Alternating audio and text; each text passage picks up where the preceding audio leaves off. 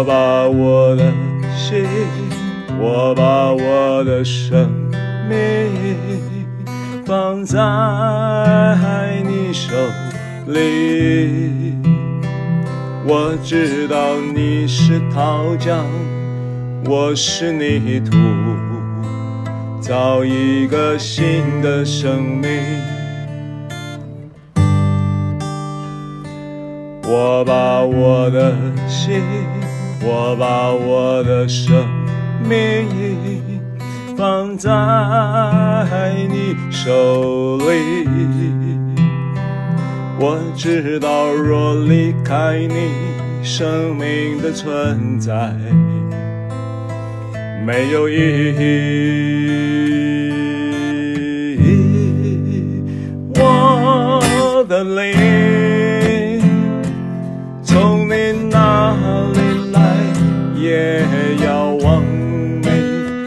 离去。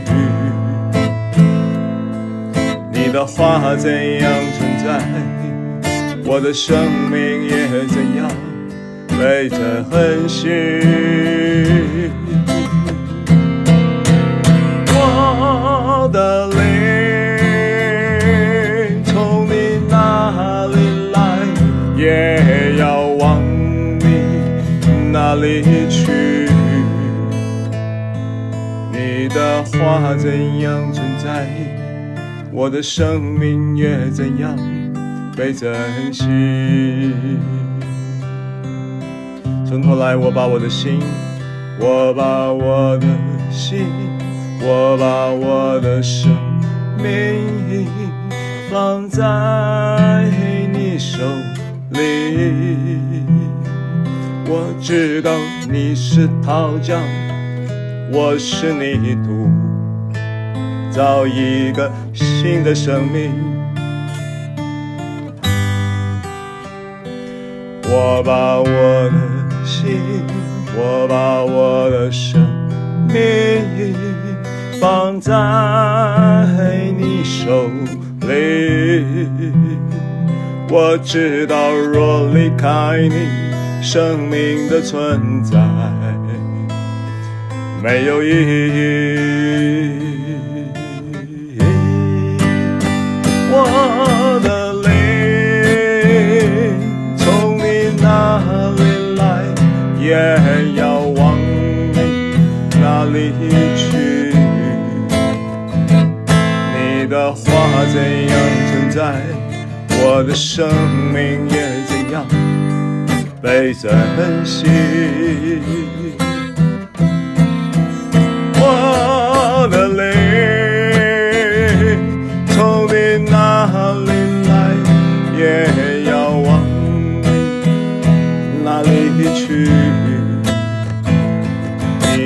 花怎样存在，我的生命也怎样被珍惜。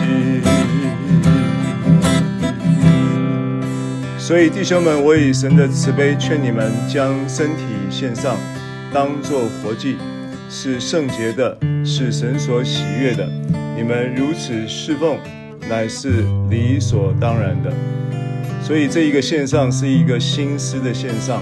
把你的心思转向神和他的话语，让你的心思和他的话语站在同一阵线，站在一起，来面对生命中所有的人事物。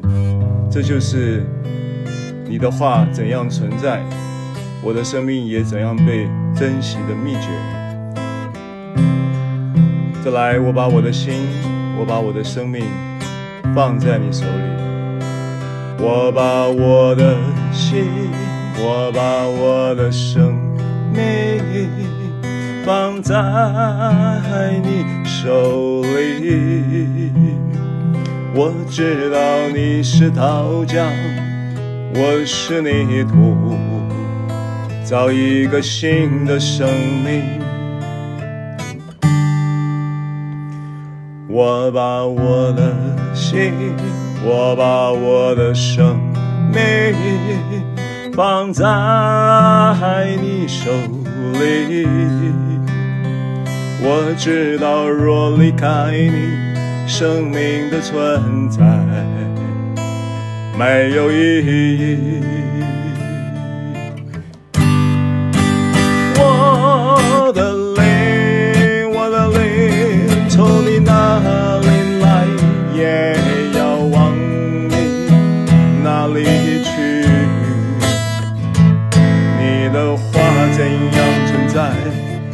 我的生命也怎样。被珍惜，我的泪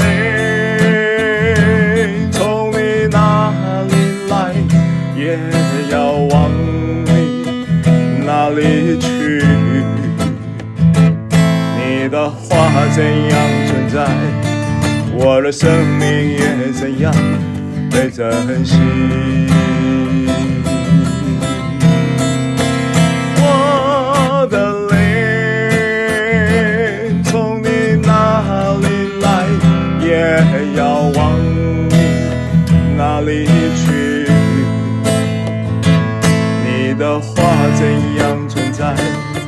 我的生命也怎样被珍惜？我的泪从你那里来，也要往你那里去。你的话怎样存在？我的生命也珍惜？自由的来敬拜，用灵歌来敬拜，哈利路亚！我的泪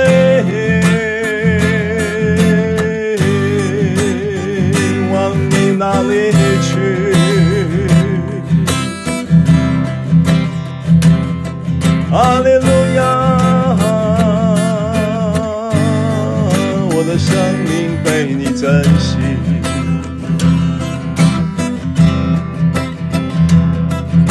我把我的心，我把我的生命放在你手里。哟啦卡啦啦啦波罗索库卡啦巴那库萨那给奥哎呀啦啦啦啦呼呀啦巴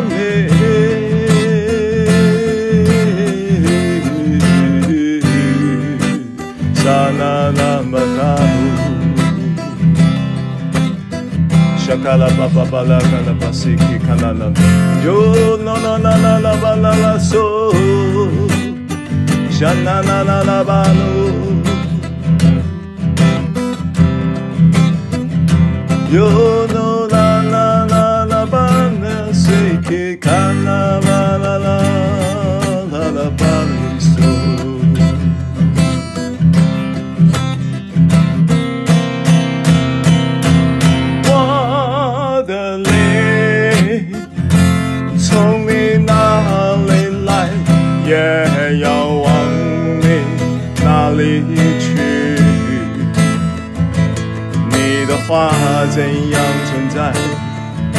我的生命也怎样被珍惜。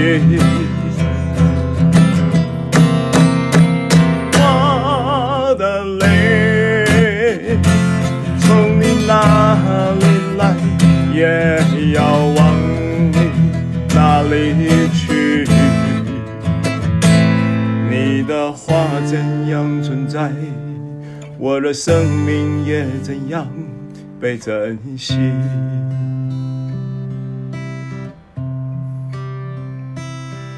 你的话怎样存在？我的生命也怎样被珍惜？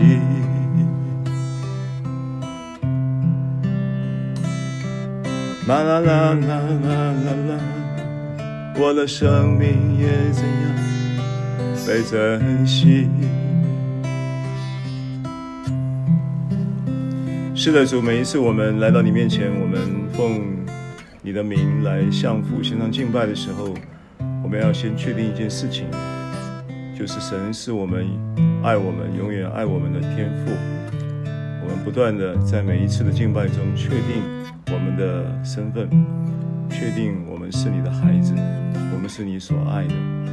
如此一来，我们就更能够透彻的知道你是窑匠的意义是什么。我们是你手中的泥土，这是多么有福的一件事情。我们不再用无奈的想法或心情来面对窑匠与泥土的关系。我们充满了期待，充满了盼望，充满了喜乐，也充满了平安，愿意将自己交在你的手里。所以弟兄们，我以神的慈悲劝你们将身体献上，当作活祭，是圣洁的，是神所喜悦的。我们如此侍奉，乃是理所当然的。不要效法这个世界，不要被这个世界的这个体制、这个思维绑架了。不要被这个体制、这个思维牵着鼻子走，反要借着心意的更新而变化，就能够查验何为神啊善良、纯全并可喜悦、赐福在我们生命每一个环节的旨意。谢谢耶稣，早晨我们将以下的时间继续仰望圣灵，引导我们进入明白真理。使我们得以自由，奉耶稣的名祷告。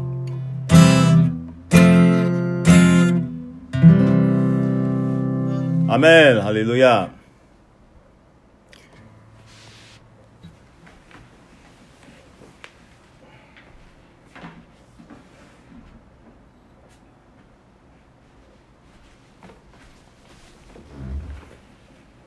好，我们就请拿起手边的圣经来，来跟我。宣告啊，跟我说，这是我的圣经。Hello，弟兄们，跟我一起宣告，这是我的圣经。麦克风打开。这是我的圣经。圣经说我是什么人，我就是什么人。圣经说我拥有什么，我就拥有什么。圣经所有能做到的事，我都能够做到。今天我将被神的话教导，我的魂正警醒着，我的心正接受着，我的生命正不断的在更新，我再也不一样了。奉耶稣基督的名。阿门，好，谢谢，感谢主。那么我们就先就打开我们今天经文的进度啊。我们今天要分享的经文进度是罗马书的第九章的十九节到二十四节啊。经文罗马书第九章十九节到二十四节。OK，好，那弟兄们，我说明一下，就是我我们在课程进行的时候，我们可以有互动，就是当我们有一些呃宣告啦，或者是说呃回应会后的回应，或者会聚会过程当中的互动啊，那就麻烦就是会需要麦克风要要开，然后完了以后就要关。啊，因为我们在网络上，虽然我们现在是同时在进行，可是呢，网络的讯息的传递会有延滞的情况，啊，所以我我们没有办法同声歌唱，我们也没有办法同声宣读圣经，啊，理解我的意思吗？啊，就是会有 delay。时时间会有 delay，会有误差，大概几秒钟的误差，所以我们没办法同步了啊。但是可以互动跟回应啊。呃，这个线上的教导从疫情开始之后到，我们就发展了这个线上教导的系统，线上聚会的系统，那非常的有祝福，也很多的弟兄姐妹也因此也得到了很大的祝福。那呃。所以这个模式呢，呃，虽然呢是无心插柳啊，但是因为疫情环境，呃，驱动变成是一个好像各教会都有这样的趋势。那当我们近期在看到疫情越来越舒缓的同时，啊，全世界呢现在也有一个疫情的趋势，就是与病毒共存，那就是要同步要开放许多正常生活跟啊经济活动等等的这个政策啊。那当然这个政策呢，呃，台湾目前呢还没有那么足够的条件可以跟国际同步。啊，原因是因为，呃，疫苗的量不够啊，覆盖率也不够。但是我们预期很快的就会要有恢复实体聚会的可能。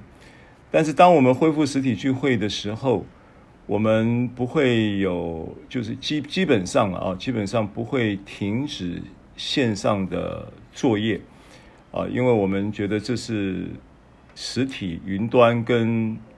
云端跟实体的一个平两面的操作呢，是可以补一些实体聚会时空因素的缺。那么，呃，也也恢复实体聚会的同时，也就会呃也补上了线上聚会的缺。好，那这个是可能就是我下一个阶段在恢复实体聚会的一个一个可能啊。那么。呃，当然，这个会跟着我们疫情指挥中心的相关规定，然后按照那个规定来逐步的进行。当然，我们的尤其是主日的实体聚会呢，也也要等我们的呃台北市政府的捷运局啊，北投会馆的行政他们单位的通知啊，那也预期十月份有机会，好。那现在我们在线上聚会的时候，我们也可以在操作上呢去补一些线上作业的缺憾啊。那线上作业缺憾其实就着呃我们的来聆听这些聚会、参与聚会的诸位弟兄姐妹来说呢，呃是不会有太大的差异，但是对讲员来说呢是有差异的。我记得第一次在线上教导，应该在几个月前。第一次在线上教导的时候，我要有很要有一个很，就是一个强烈的一种前置的心理准备，就是说没有这种经验，好像感觉自己在自说自话啊。过去没有这种经验啊，那我们就心里面的准备呢，一方面也会有一些祷告，就是希望。不透，就透过这样的方式，仍然不影响神的灵在话语上呃释放的时候的那一个流啊，那一个恩高的流出。那后来神也很信实呢，也发现我们在这件事情上面的确也持续在蒙恩啊。那但是呢，他的确是线上有一些在讲员的呃立场上呢，是需要有一些互动的啊，这样子会感觉呃不是不是。其实我知道不是在自说自话，但是感觉上也能够有时有有补上这个线上不能互动，但却可以做一点互动的缺啊。以上简单的开个场的说明。罗马书的九章的这段圣经是这样说的：这样你必对我说。他为什么还指责人呢？有谁抗拒他的旨意呢？你这个人呐、你是谁，竟敢向神强嘴呢？受造之物岂能对造他的说：你为什么这样造我呢？窑匠难道没有权柄，从一团泥里拿一块做成贵重的器皿，又拿一块做成卑贱的器皿吗？倘若神要显明他的愤怒，彰显他的全能，就多多忍耐，宽容那可遇。可怒，预备遭毁灭的器皿，又将他丰盛的荣耀彰显在那蒙怜悯、早预备得荣耀的器皿上。这器皿就是我们被神所召的，不但是从犹太人中，也是从外邦人中。这有什么不可呢？好，二十四节这样就可以了。好，那呃。上一讲的一个重点就是，我们说到整段圣经其实都会在过去大部分的呃神学的解释，或者是呃教会的一些普遍性对这段圣经的认知呢，呃，都有一些呃误解啊，有一些程度上的呃误解，程度上的不同，但是基本上都有误解。那我说到了上一次一个误解的重点，就是上一次一个误解的重点就是我要怜悯谁就怜悯谁。我要恩待谁就恩待谁的这一句话，带来一个什么样的误解呢？就是你们所信的这一位神啊，很霸道啊！就是我要怜悯谁就怜悯谁，我要恩待谁恩待谁，不是照着你的行为，没有标准。我就是我，我就是上帝，我有我的有我的自由心证啊！那我也跟大家做了说明。神在罗马书九章透过保罗智慧的有一个圣经知识上的技术操作，向着犹太人呢引用了大量的旧约圣经，所以这一些圣经呢，你不能只是从罗马书的这个只字片语啊，就做字面上的解释，你一定要回到这个经文是出自于哪里。啊，上一次我们提到了有出自于呃这个呃这个马马马拉基书，对不对？马拉基书的呃一节一章的一节二节说到说，雅各是我所爱的，以扫是我所恶的。然后也说到摩西要我要怜悯谁就怜悯谁，我要恩待谁就恩待谁。这个经文是出自啊、这个出埃及记三十三章。所以，当我们回到出埃及记三十三章去看那个经文的时候，你就能够理解整段经文。保罗在这引用的时候，他要表达的是什么？那为什么我们会误解，而犹太人不会误解？因为犹太人对旧约圣经，保罗在举例的这些圣经都是非常非常非常熟悉的。所以，保罗非常的有智慧，神也呃恩高他的口啊，给他口才。让他很精简、很扼要的三两下就把这件事情讲穿了，就讲通了。意思就是说，双子还没有生下来，双子指的是以扫跟雅各。然后意思就是说，这一个法老王他的刚硬，他的这一些呃，对于呃这个神要。摩西呢，带领以色列人出埃及的这件事情，啊，在出埃及记的整个背景的记载里面，很清楚的也也已经告诉了我们，啊，容我的百姓去，好侍奉我；容我的百姓去，好侍奉我；容我的百姓去，好侍奉我。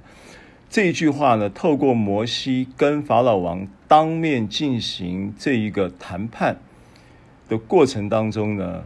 有七次，圣经中记载有七次这样子来向法老劝说啊，在谈判中劝说。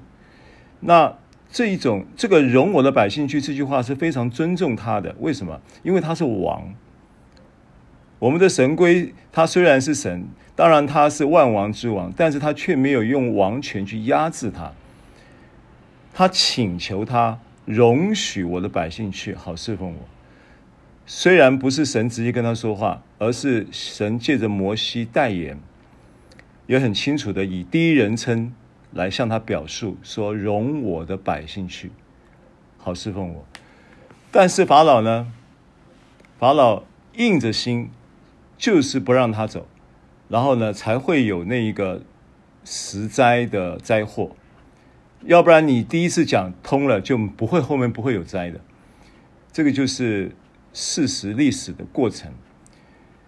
那我请问你一个问题：神知不知道法老的性格？神了不了解法老？法老王的个性，法老王这么硬、硬邦邦的性格，神当然知道。神知道，神知道了。神并在这个知道并且鉴察法老，了解他。也在这种前提之下，他仍然尝试着怎么样劝说，尝试着劝说，给他机会。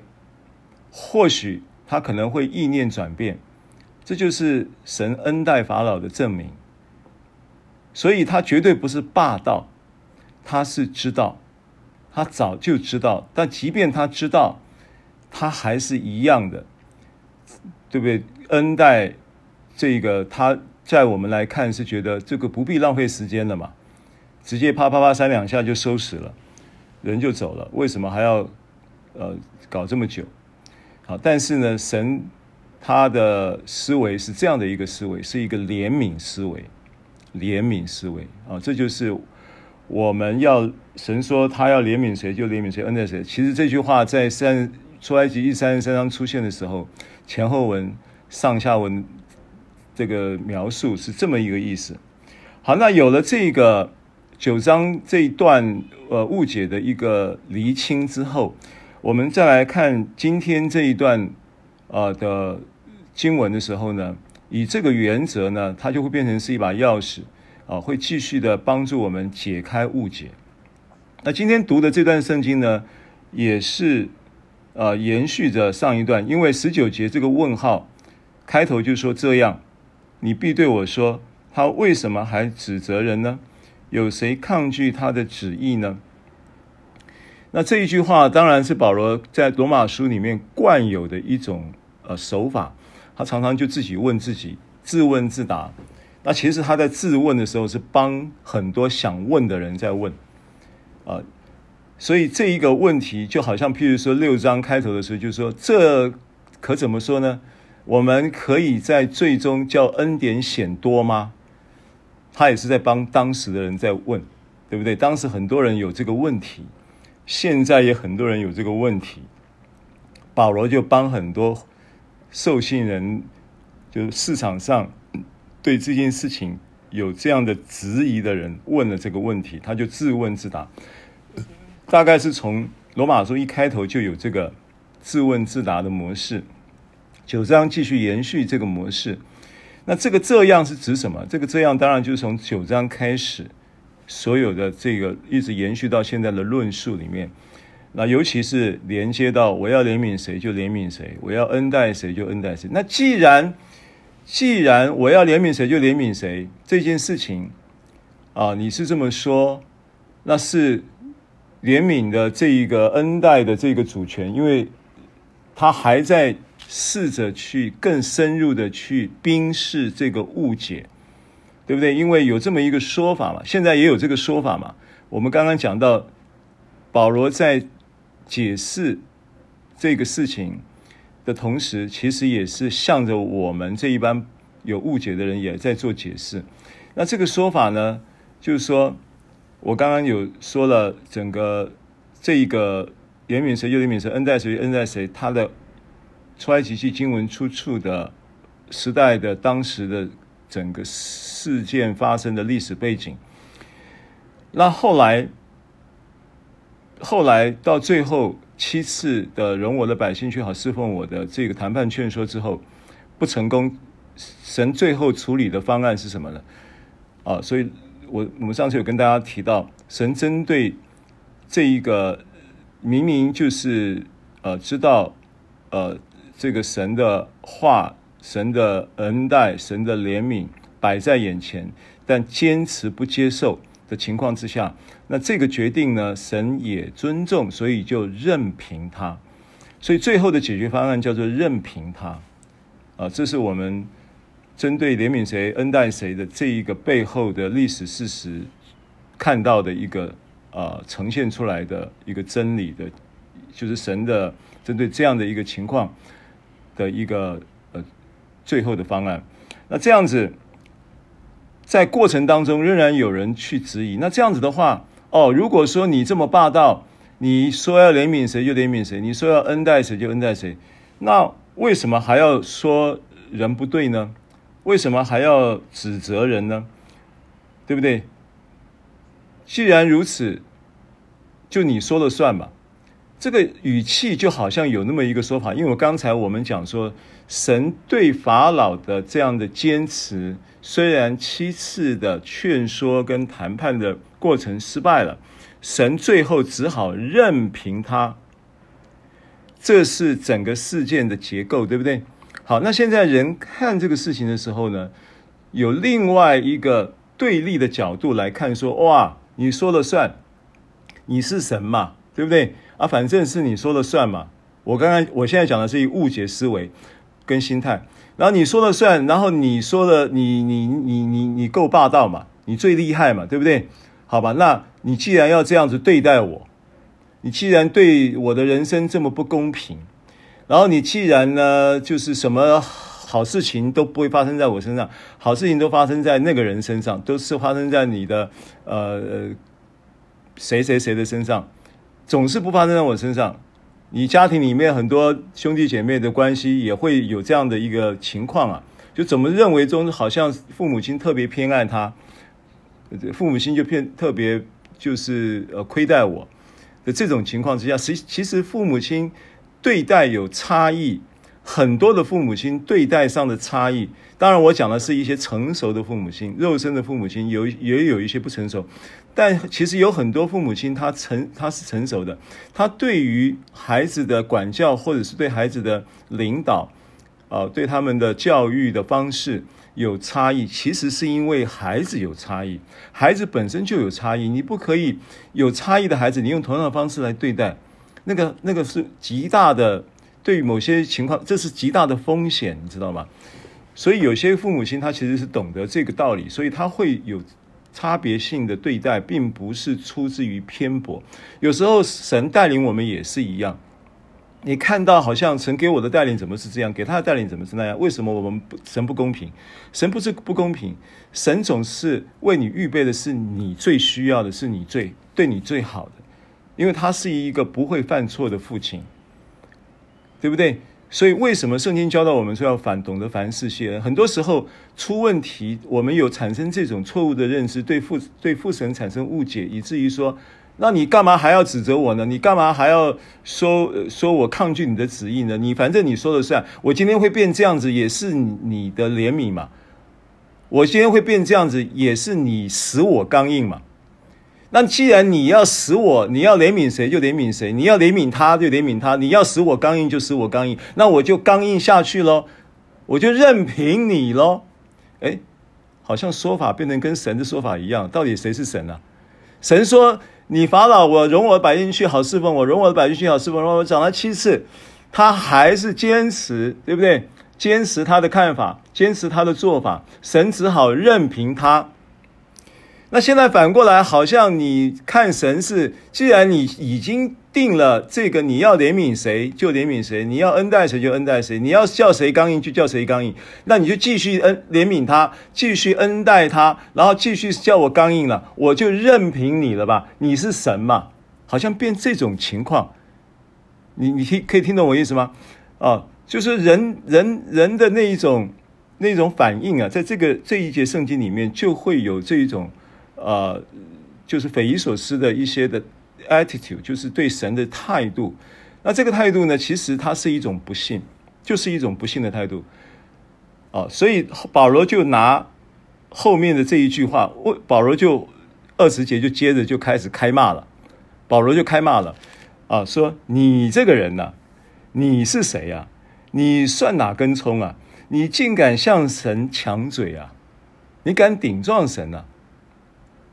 那这个话一出来啊，这个犹太人一听呢，又要头皮发麻了，因为这个话又是圣经随随便便的旧约以赛亚书就有三四处讲到窑匠跟泥土，对不对？然后耶利米书也讲窑匠跟泥土。譬如说，我把经文出处啊，我们不一定每一处都翻啊，我我我找到我有四个出处可以列举。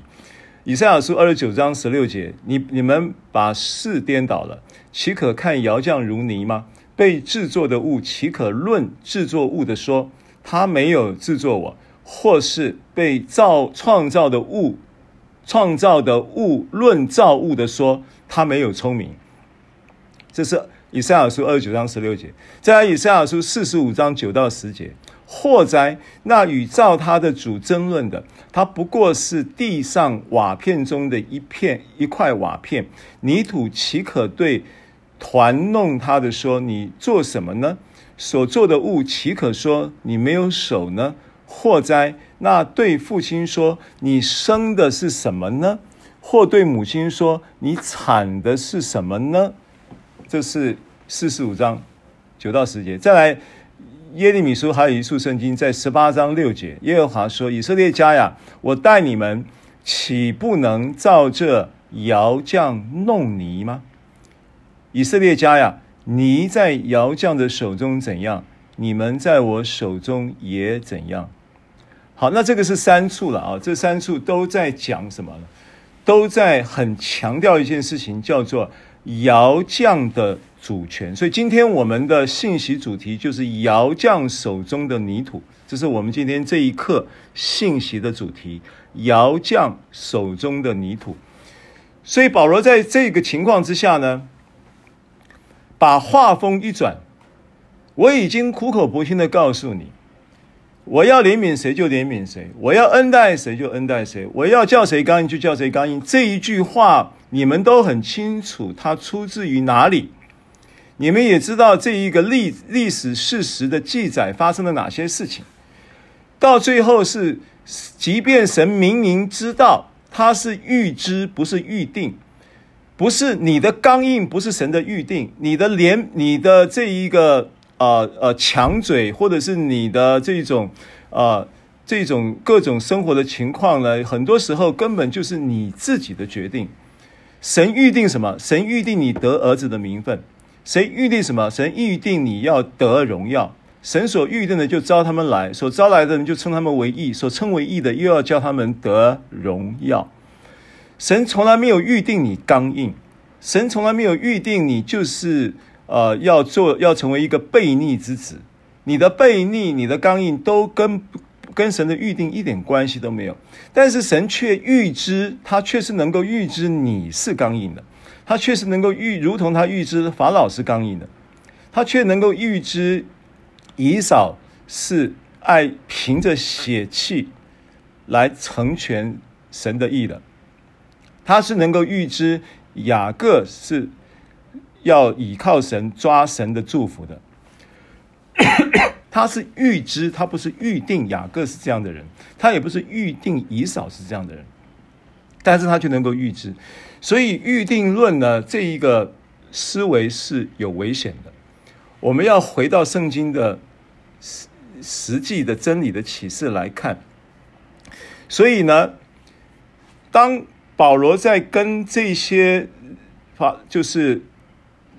转离了他们的基督信仰的犹太人，或者摇摆不定的犹太人，回头再劝说他们的时候，针对他们的对于信仰上的这些的思维上的困境，保罗要希望能够帮他解套。然后呢，但是还有人，呃，抢嘴了。好，还有人在讲说，那恩不是恩典吗？不是恩典吗？那既然是恩典呢，然后你怎么可以呃这个这么多的？定规呢？啊，什么这个要要做这个要要做那个呢？呃，就好像恩典讲恩典就不能有纪律，对不对？那其实如果你讲这个话，你真的不明白恩典。那其我我我那这样子，我不是不是恩典就可以？我因为恩典，我就可以。这个呃，继续的仍旧的犯罪，可以叫恩典显多呢？那讲这个话，也就是不了解，没有认真正的把恩典听清楚、听明白。那这一个、这一个、这一些应对，当年也有，所以保罗才会自问自答说：那这样子，神既然是叫我刚硬，那我就刚硬到底的，我就任凭神喽。那你就不能指责我喽。你就不能说我你我抗拒你的旨意喽？啊，这个话一讲，保罗气了。保罗说：“你们在讲什么？”保罗气的原因，我相信是因为他明明知道保罗在讲什么，他故意的就是要要要拌嘴，所以保罗就那保罗就用神的话来跟他拌喽。神就说：“那你是谁呀？你你怎么敢向神抢嘴？你知不知道你是手中的泥呀？你知不知道你是你是所以？”我们在看这个经文的时候，要把这一个当时发生了什么事情考量在里面。你不要没事动不动就把窑匠跟泥土套在你自己，或者是套在别人身上。你懂我的意思吗？当然神他是窑匠，当然就着在这一个我们讲被爱、受训练、负责任嘛，就是我们一个一个一个信徒生命。在他成长的一个历程当中，他这么有这么一个环节，这个一个成长结构啊，这个很多年前我讲过这个信息，叫做被爱、受训练、负责任。你是建立在被爱的基础之上，你才能够真正的受到训练。你也因为被爱和受训练，你才能够真正的负责任，对不对？不管你是什么角色扮演，你人生有许多责任要负。啊，这个是从呃这个恩典之责信，就是。我们讲恩典与信心了啊，信心恩与恩典之间，其实有一个部分，你当你领受了神所赐的信心，然后在恩典中长进的时候，你一定会知道什么叫做负责任，对不对啊？所以被爱、受训练、负责任的，这是我之前讲过的一个呃恩典生命的一个结构。那这个结构里面呢，你要知道，被爱是基础，所以我要举一处圣经来跟你证明你。我我要强调的是，保罗在这里为什么会搬出窑匠跟泥土的话来教训这一种呃向神抢嘴的这一班的这一班人，就是当时就有那么一班人这么样的来跟向神抢嘴，所以保罗就搬这个话出来。那他这个话一搬出来，他们就马上就会想到旧约这些圣经，因为他们太熟悉窑匠跟泥土的关系。这个教训在旧约律法之下的时候，的确是一个普遍的教训。但是我们现在呢，在恩典之下，我们不要经常性、常态性的拿这个在律法之下的这样的一个伦理教训来框自己或框别人。听懂我意思吗？当然，神在你生命中是有主权的，这不在话下。但生命中的主权使你愿意顺服的原因，绝对会必须是基于爱。否则，那个顺服都是假的。如果你的顺服是来自于惧怕，那个叫奴仆的心，不是儿子的心。啊，所以我要解释的是，保罗引用的这段圣经的前后文的结构有这么一个一个事实，所以我们不适宜经常习惯性的拿来描述我们跟神之间的关系基础。这个这个关系存不存在？存在。神管不管教我们？管教。神训练不训练我们？训练。神塑造不塑造我们？塑造。神就像窑匠，我们像他手中的泥，没有错，一点都没有错。但必须建立在被爱的基础之上，来形成这一个愿意受教、愿意被带领、心甘情愿、怀着喜乐的心的跟随，这才是神要的泥土。神不要满口抱怨的泥土。在他手中，那个弄不出、团不出好的作品来。但是以弗所书告诉我们说，我们是他手中的工作，在基督耶稣里造成的。很重要，是在基督耶稣里造成的，不是在律法思维里造成的，不是在传统宗教的规则里造成的，是在福音被爱的一个基础之上造成的。好，我给你证明一下这个圣经啊。我们看一下以赛亚书六十四章第八节，就请你翻一下这个圣经了啊。这个圣经是我们今天讲到窑匠与泥土的这个关系的一个重要的启示性的经文。这是一个重要的启示。以赛亚书六十四章第八节，六十四章第八节，呃，同样在讲窑匠泥土，但是它很重要的一个观点是什么呢？六十四章第八节都翻到了吗？好，好，你慢慢翻，我先读啊。以赛亚书六十四章第八节，耶和华呀，现在你仍是我们的父，我们是你，看到吗？你是窑匠。我们都是你手中的工作，没错。可是前面有一个重要的前提，你是我们的父，这才是一个基础的角色跟关系伦理的一个基础的立基结构，明白吗？这是我一直在强调的，对不对？弟兄们翻到了吗？好，那请弟兄们读一次好吗？预备，请。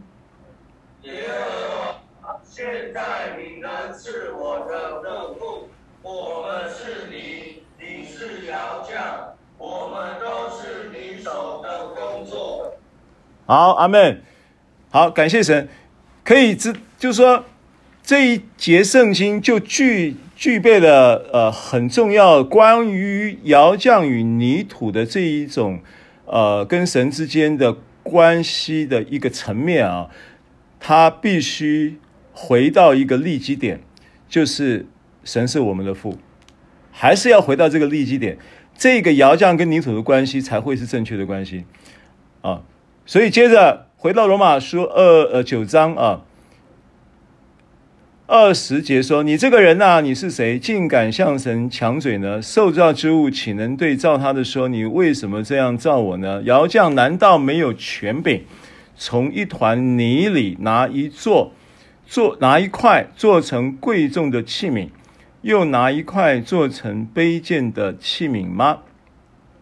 倘若神要显明他的，哦，先先讲到二十一节就好啊。刚刚二十节已经就是从抢嘴的这一个呃责备性的话语啊，然后我我已经跟你说明了啊。那神的主权在这里的确是一个保罗想要向当时的犹太信徒表达的一个重点。他就是要强调神在我们生命中是有主权的，但这个主权呢，是不是来自于律法，不是来自于辖宗教的辖制？这个主权是来自于在基督里的恩典，因为我们得以在基督里，然后呢，借着耶稣基督从死里复活，才能够得以重生。我们是在耶稣基督的死里复活。才能够重生成为神的儿子，所以当我们说你是我们的父的时候，是基于耶稣基督的恩典，是基于神从耶稣基督所赐给我们的恩典，对不对？是基于这件事情啊，所以有了这一个基础呢，你才能够真的从这一个基础之中呢，去领受到。爱，你才知道神之于我们最重要的一个角色跟形象的扮演，就是我们的父。然后基于这一位呃住在我们里面的圣灵呢，他要将神的爱，就是父的爱，浇灌在我们心里面。我们是在这个被爱驱动的这样的一个状态里面生活行事，并且跟神有呃有一个密切的呃。渐渐透过这个，呃圣圣灵浇灌爱在我们心里面，而更认识他。所以这是我们在讲恩典信息的时候的一个很重要的主轴。那接着，窑匠难道没有权柄？当然有权柄。从一块一团泥里拿一座拿一块做成贵重的，又拿一块做成卑贱的。好，那因为这个。贵重跟卑贱呢，不是只有在罗马书九章这里出现，贵重跟卑贱呢，也在提摩太书也有也有出现。提摩太书应该是提摩太后书的二呃二章的二十节二十一节说，在大户人家有金器银器，有木器瓦器，有作为贵重的，也有作为卑贱的，啊，那等等啊，这个这个教导，那你会说，那这个神不是不不偏待人吗？怎么是又有贵重又有又有有？呃，卑贱的，为什么会有这个差别呢？那在这里，第一个贵重卑贱呢，这个翻译呢，跟原文是有一点出入的。如果你去查读原文呢，它的卑贱是呃原文的意思不是卑贱，原文的意思是一般的意思啊，就是说金器、银器、木器、瓦器都有功用。这边在讲功用了，不是讲你的生命价值。讲功用、功能，对不对？就好像说，冰箱是不是有冰箱的功能？冰箱的功能是冷藏食物嘛，或者是冷冻食物嘛？但是你不说，那你不能说冰箱的功能跟冷气的功能，冷气的功能就好像比较卑贱，冰箱的功能好像比较贵重。为什么？因为冰箱是一年二一年四季都要用啊。你就算是冬天，你也要有冷藏冷冻空间嘛，对不对？生活中一定需要嘛。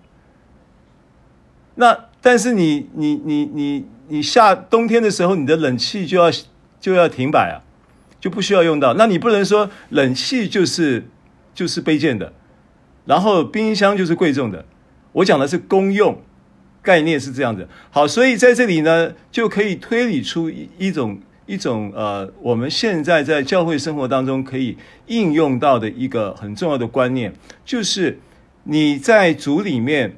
被神使用的时候，每一个人在圣经中告诉我们说，每一个肢体都有它的功用，对不对？我们看一下林前十二章哦，罗马书，等一下回来林前十二章，因为讲到这里的时候，你不这样解释啊，你又想说人神又偏待人了啊，有贵重的，有卑贱的，在神看每一个人的价值都是一样贵重的，为什么？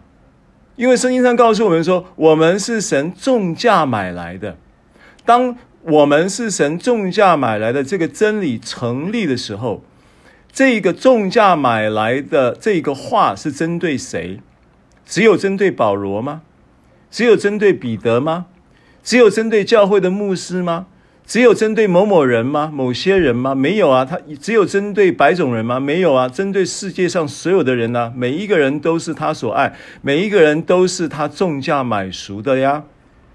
所以在价值上是没有差别的，但是在功用上是有差别的，对不对？所以林前十二章，哥林多前书十二章，这边很清楚的讲到什么？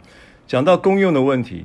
那功用又基于什么呢？基于神给赐给的恩赐嘛。七节开始，我来读林前十二章七节开始。圣灵显在个人身上，是叫人得益处。这人蒙圣灵赐他智慧的言语，那人也蒙这位圣灵赐他知识的言语。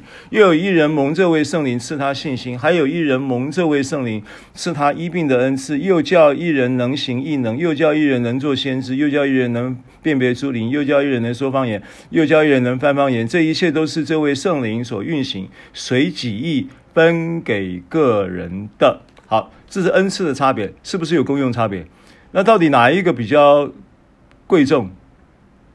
你说医病比较贵重吗？那翻方言就不贵重吗？在神看，这些都是很重要的事啊。只是在功用上的确翻方言的用的很少嘛，说方言的恩赐用的很多，翻方言的恩赐用的很少。包含我自己，我有翻方言过，可是很少用。用的很少，因为我们的聚会模式都是用悟性在发表。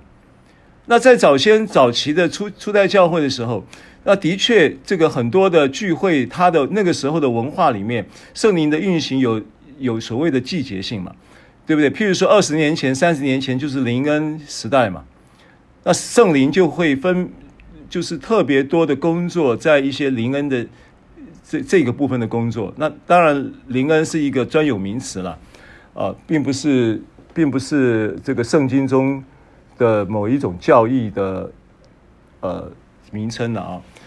那我们在讲灵恩派、福音派这些的不不同的所谓的宗派性质，那所以在灵恩派的这一个最早先最近近代了，近代就是十九世纪的时候，在 Azusa 就是 L A 的 Azusa，这一次我们去 L A 的时候，就是就住在 Azusa 的这个这个阿阿苏萨街啊的一个旁边的一个社区，阿苏萨街，就旁边一个下就是下交流道，就是它的 Highway 下来就是 Azusa 的那个那一个出口下来，然后到我们住的地方大概就开车只有五分钟，所以从 Azusa 那个时代就有一个林恩运动的兴起。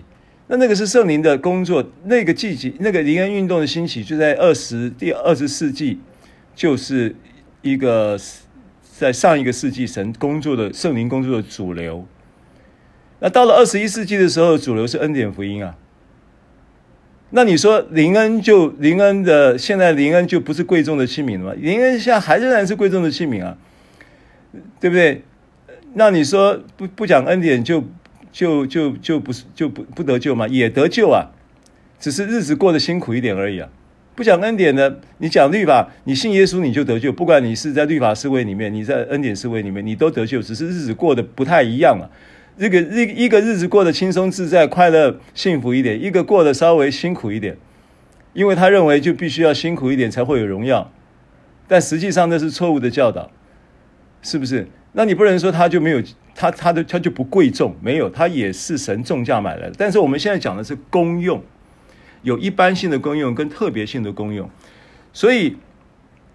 接着，就如十二节啊，我还在林前十二章啊，十二节，就如身子是一个，却有许多肢体，而且肢体虽多，仍是一个身子。基督也是这样。我们不拘是犹太人，是希利尼人，是为奴的，是自主的，都从一位圣灵受洗，成了一个身体，隐于一位圣灵。身子原不是一个肢体，乃是许多肢体。肢色若脚说我不是手，所以不属乎身子。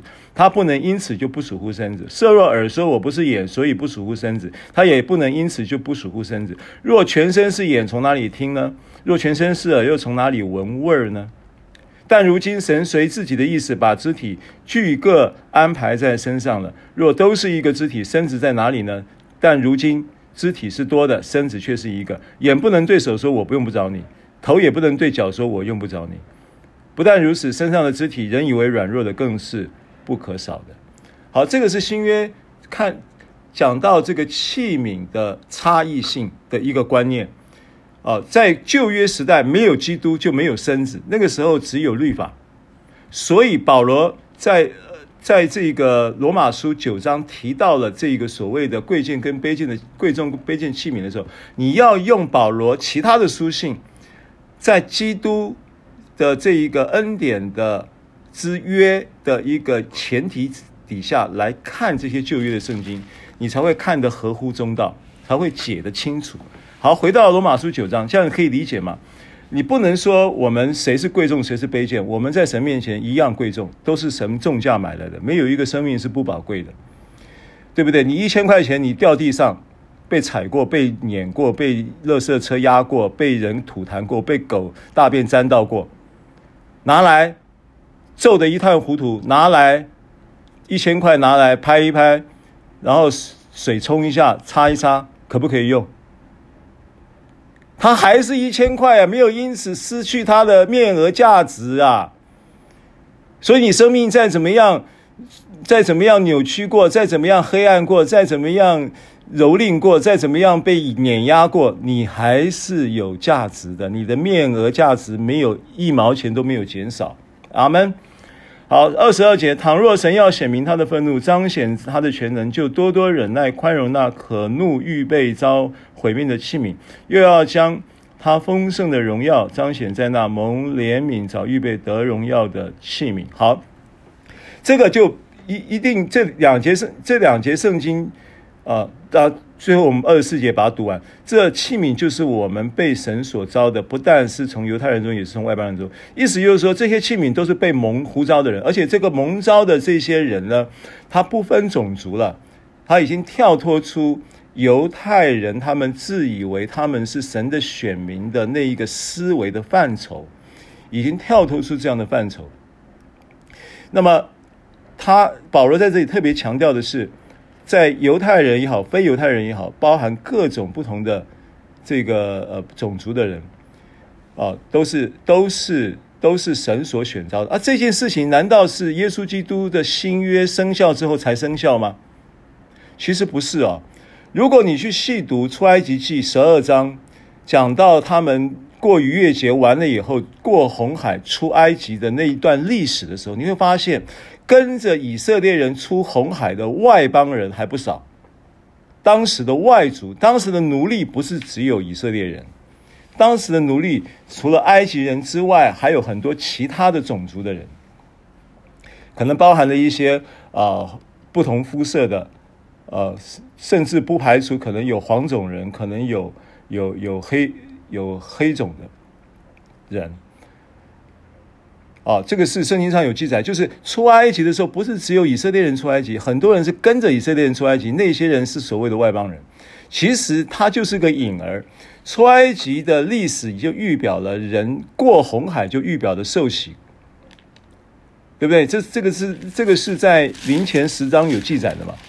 哥林多前书第十章我翻就好了，你把经文可以记起来啊。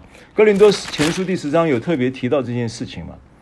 他说：“弟兄们，我不愿意你们不晓得，我们的祖宗从前都在云下，从海中经过哪里？红海啊，从海中经过，都在云里海里受洗归了摩西，是不是红海？是不是摩西过红海？他说这个叫受洗，他预表的是什么？在基督里归属基督，受洗归属基督，在他死的形状上与他联合生长，也在他复活的形状上与他联合生长这件事情，这个真理，并且都吃了一样的零食，马拉，也都喝了一样的灵水，磐石出水。所喝的是出于随着他们的灵磐石，那磐石就是基督，所以那个都是影儿。出出埃及过红海，那都是影儿。当时就有很多外邦人是跟着的，所以这一件事情呢，他就要特别去分别他们一个观念。为什么他要特别强调有一些叫做叫做什么呃遭预备遭毁灭的器皿，有一些是预备得荣耀的器皿？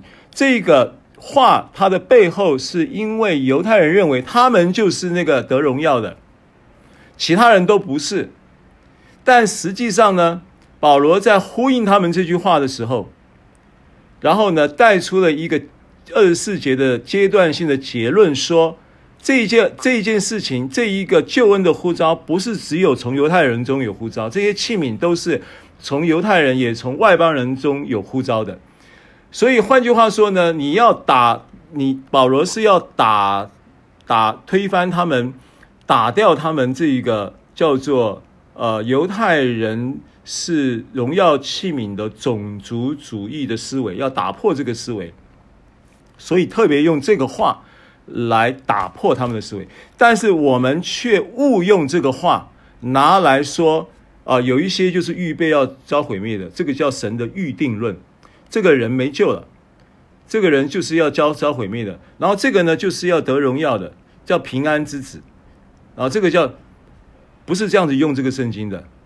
我在说，神明明知道法老是刚硬的，法老不会听他的话，但神仍然尝试着努力的要劝说，要挽回他。最后没办法，只好任凭他。懂我的意思吗？这个才是面对救恩的应该有的一个思维跟态度，因为怜悯挂帅啊，神本性里面就是怜悯跟慈爱，慈爱跟怜悯啊，他他爱你不接受，他还怜悯给你机会，塞给你让你接受，你再不接受，到最后没办法了，没办法了，只好任凭，任凭他的意思不是说就。就是随便他的意思，任凭他的意思，就是说你也只好放手了，你没办法了，没辙了。那如果你可以有，就是说某某某些人可以让上帝都没辙了，都已经放，就是等于是说放手没辙，承认没辙了，那你说这个结果不是毁灭吗？那你说这个毁灭是上帝定的吗？你能说这个毁灭是上帝预定他的要要得得要毁灭吗？不能这样说。所以这一个翻译跟我们的误解，这个就就是对教义就产生了很大的矛盾，你知道吗？我们在讲恩典，我们一定要用恩典的思维来解这些圣经。那过去在恩律混杂的情况之下，这个圣经的理解呢，就会理解偏颇。那我要证明给你看啊。我刚刚讲的这个说法，并不是一个推逻辑推理，不是。这个说法呢，重点呢，你要看二十二节，仔细的看二十二节。二十二节说：倘若神要显明他的愤怒，彰显他的全能，然后倘若。这是一个假设语气嘛？前面其实有个连接词没有翻出来，叫做“但”但是的意思。好，窑呃，那这个“但”连接什么？连接二十一节嘛？窑匠难道没有权柄从一团泥拿一块做成贵重的器皿，又拿一块做成卑贱的器皿？当然有这个权柄，但是这一个不管是贵重的、特别的用用途，或者是一般的，对不对？翻译做卑贱是比较不合宜的，翻译做一般的会比较合宜，因为在这里它是讲功用。好，那不管是一特别的功用或一般的功用，在神看都是很都是很重要的功用。你说眼睛，说我最重要，因为没有眼睛你就看不到天地海和其中的美景，对不对？那难道耳朵就不重要吗？那你只有眼睛，耳朵是听不见声音的，那那个美景是不是显得不立体？也就没就就是不完整嘛，因为美景里面还会有海海浪声，美景里面还会有鸟语声，还会有，那你的嗅觉重不重要？你的鼻子重不重要呢？你不能说那这鼻子不重要，鼻子割了算了，不行嘛，功用不一样嘛，耳朵、眼睛、鼻子的功用都不一样嘛，手脚的功用也都不一样嘛，对不对？都很贵重，都很重要，只是功用不一样。那如果是这样子的话，功用都不一样的情况之下，那既然是功用不一样的情况之下，那我们要，但但是，如果神要显明他的愤怒，就是大家都一样重要，但是不是每个人都接受这个救恩的情况之下，就会显就会自然的。到后来，如法老般刚硬的神，就只能放手任凭他。神对他都没辙，那神都对他没辙的情况之下，这一个这一些人是不是是不是就预备要毁灭的器皿呢？那难道是神要把它推向毁灭吗？当然不是，是什么呢？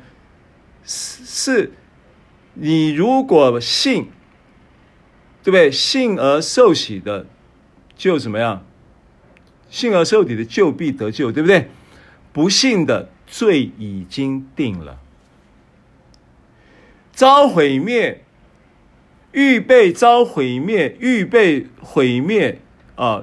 预备遭毁灭。这个预备不是神预备你要遭毁灭，是你本来就已经在被定罪的情况之下，神的救恩临到你，让你有机会。不定不定罪，让你机会脱离罪跟死的辖制，但是你选择放弃，到最后神也说放手任凭你，那你是不是就嘟嘟啊后的是继续为遭毁灭一条路去？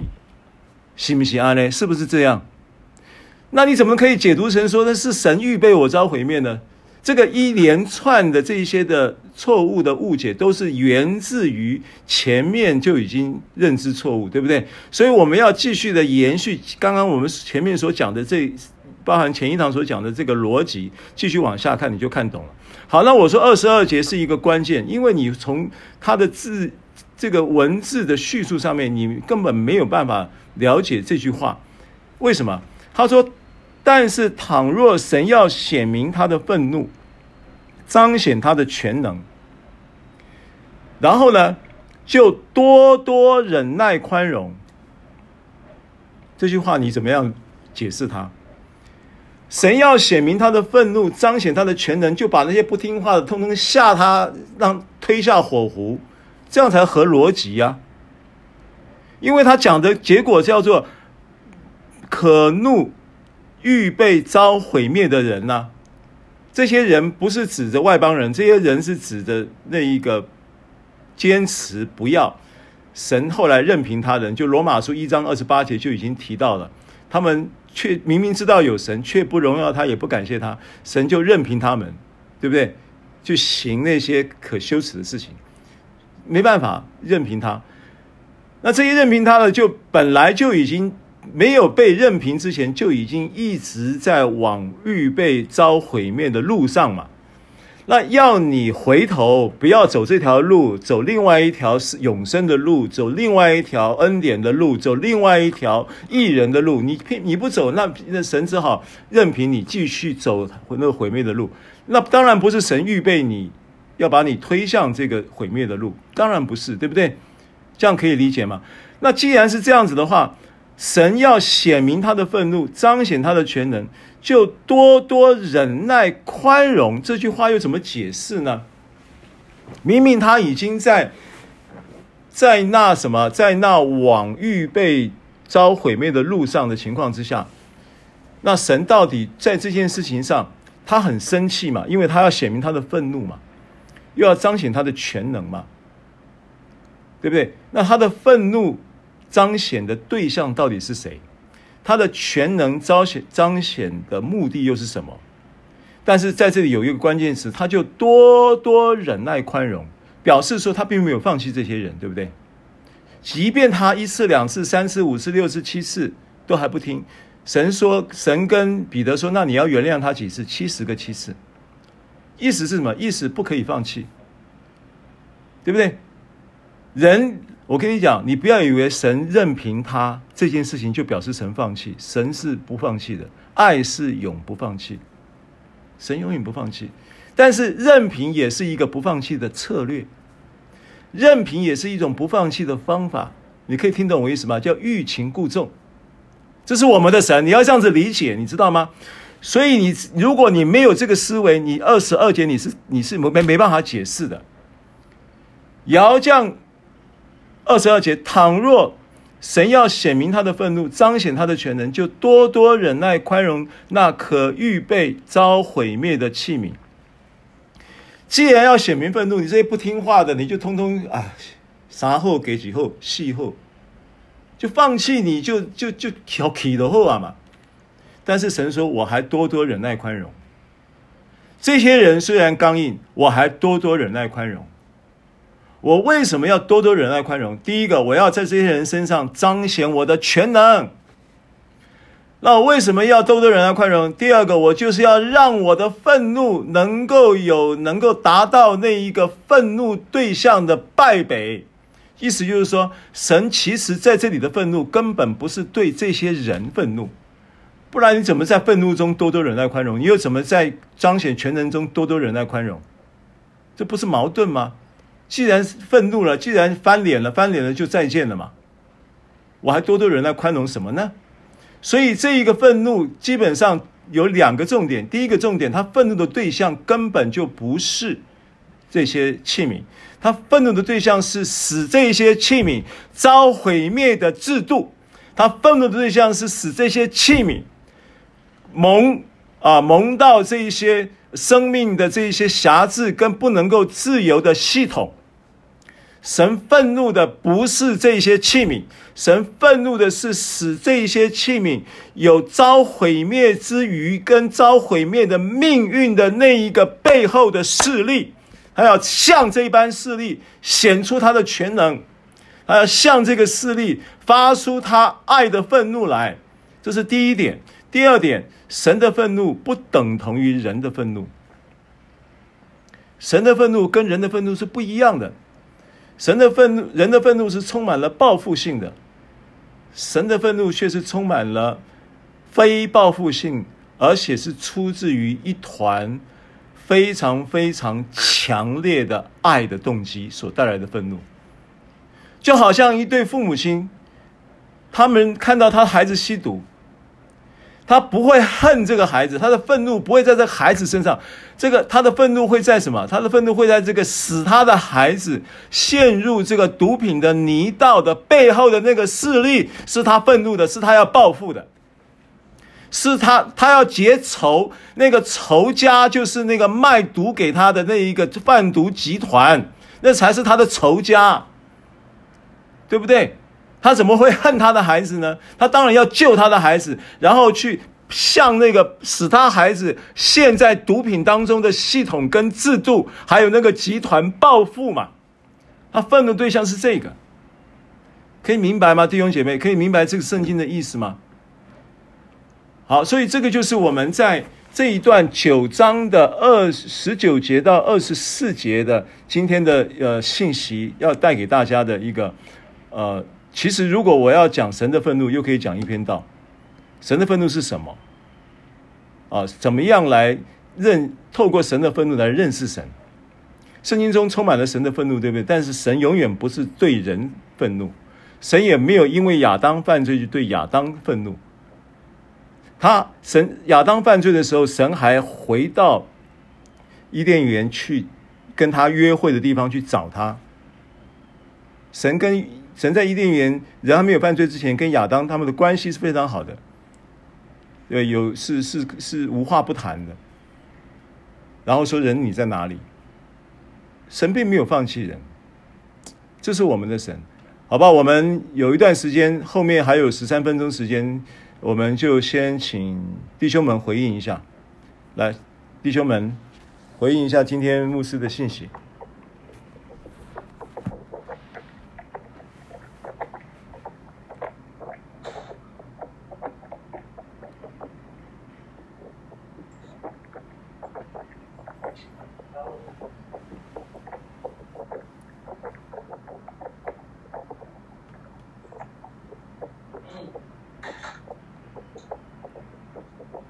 牧师好，平安。我是嘉瑞。啊，嘉瑞。是，我们今天的信息帮我们澄清澄清了一些困惑。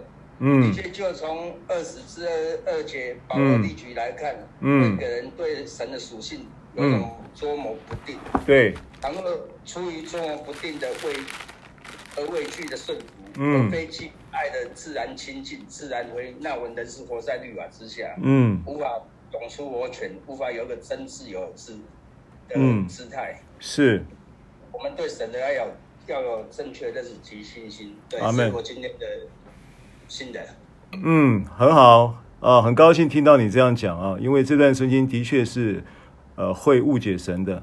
那今天这样子说明你清楚了啊，感谢神。谢谢牧师，谢谢牧师。好，弟兄们还有吗？还有哪一位？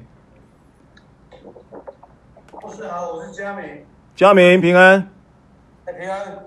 今天牧师讲的很很清楚。是。我们是泥土，不是陶匠。天父是陶匠，嗯、他是有权利帮我捏圆捏扁。是。他不会按照我们的意思而去。嗯去选择，嗯，我们的如何的形象，嗯，但是我们都是他所造的，嗯，我们当然都希望我们是贵重的，而且我们是他重价赎回的，是阿门。我们受造物主怎么可以对造物指责指责说我们我们要做什么呢？嗯，我们不能去指责造物者，嗯，所以说我们一切只有顺从，是是。上帝他有权利显示他自己的愤怒跟力量。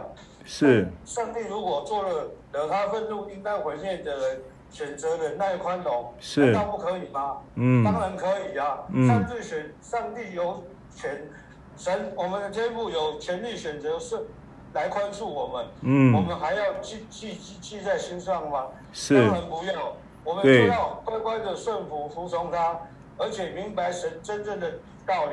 以我所书所写的，我们都是各种有分次的圣灵所感动，嗯，不一定是哪种圣灵，嗯，但是圣灵会依照我们每个人的肢体所做的不一样，对，或做眼，或做耳，或做舌，或做什么，是，都是这些都是我们身体的知识，都是我们身体的器官，嗯、这也都是上帝要我们的各有其所，嗯、各居所食，是，所以说我觉得神是美妙的，今天。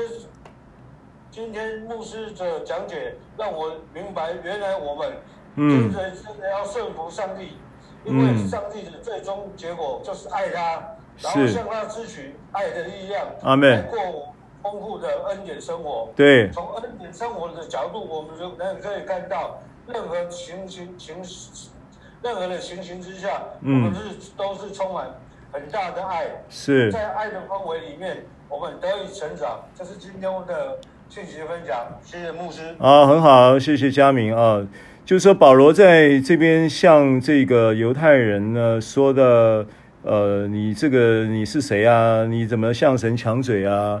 这个教训的口吻啊，其实他是在针对这个犹太人对于他呃在这些书信里面所表述的真理呢，呃，有一些拌嘴的情况。保保罗就。把这个他们所熟悉的窑匠跟泥土的这种伦理关系呢，在律法之下的思维拿出来跟他们呃呈现出来以后，凸显出啊、神是爱我们的神、呃，重点就是说我们从呃旧约鸟陶匠泥土的这个关系，但是呢要立基于在基督里我们是神的儿女的这样的一个前提。来看窑匠泥土的关系，这个顺从就会是自然的，就不是律法的，不是出于惧怕，而是出于爱的回应啊。呃，这个是佳明刚才讲的整个我捕捉到的一个重点，我觉得是呃很重要。今天这这个部分是很重要的，谢谢你，谢谢你的回应啊。下一位来，弟兄还有吗？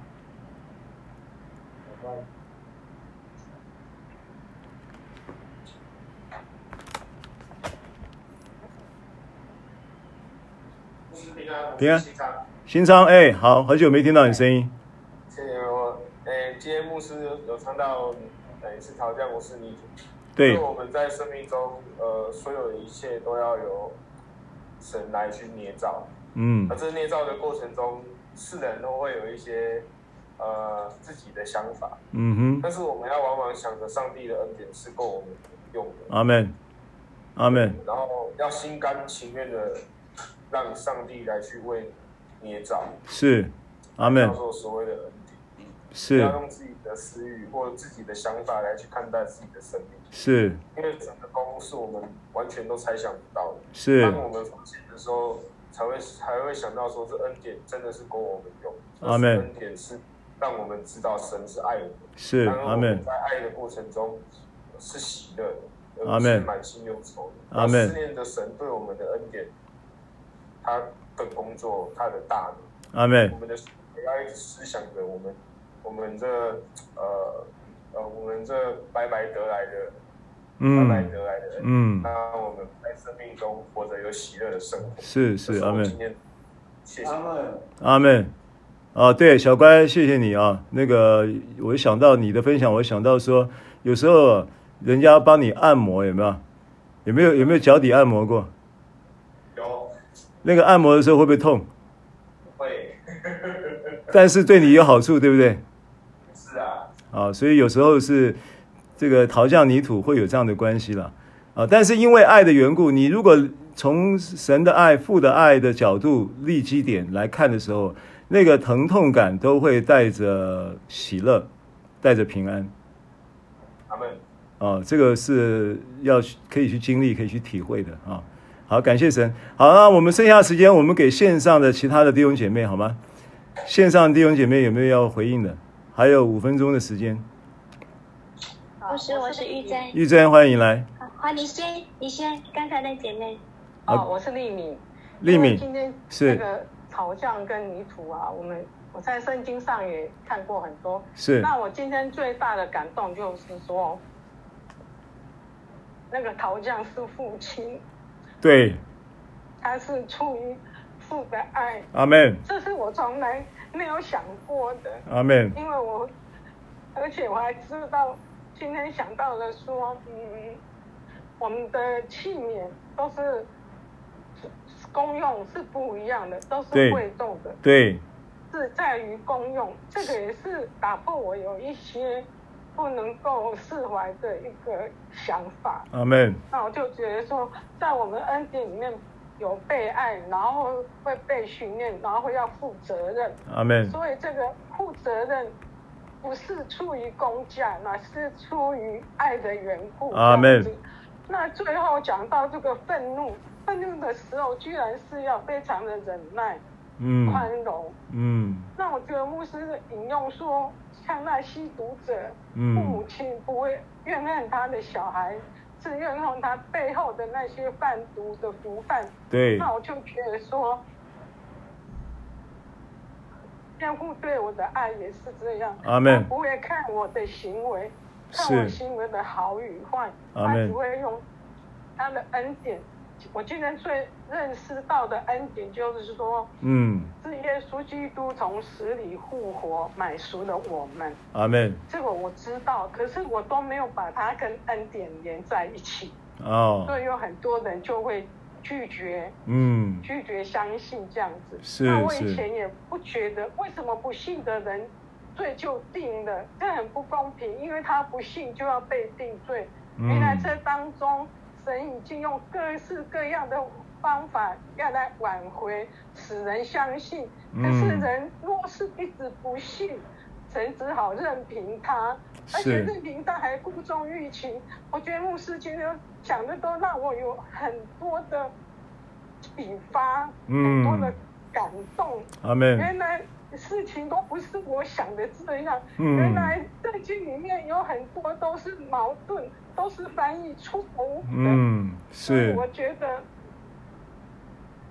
我觉得很感动。阿门。所以，我我觉得我今天应该对天父的爱，还有父天父的。呃，属性，因为以前一直就在讲天父的属性，嗯，你还背了很多天父的属性是什么是什么，嗯，可是跟你的生活好像就没有连接在一起。是，所以我觉得我们的信仰就是要在我们的生活的当中，嗯，我觉得什么恩典够我用。阿门。以前我觉得怎么会够我用？我就是胜不过。嗯。但是因为我还自己想用自己的方法来解决一些问题，根本就没有使用恩典。若是你知道恩典是从死里复活的，嗯、这个是人所想象不到的奇迹，你就会认为真的是恩典够我用。阿们。因为我们所有的难处没有胜过死亡的，是。所以我不再轻看说。我是怎样的器皿？因为我以前在教会服侍的时候，嗯、我还想站上去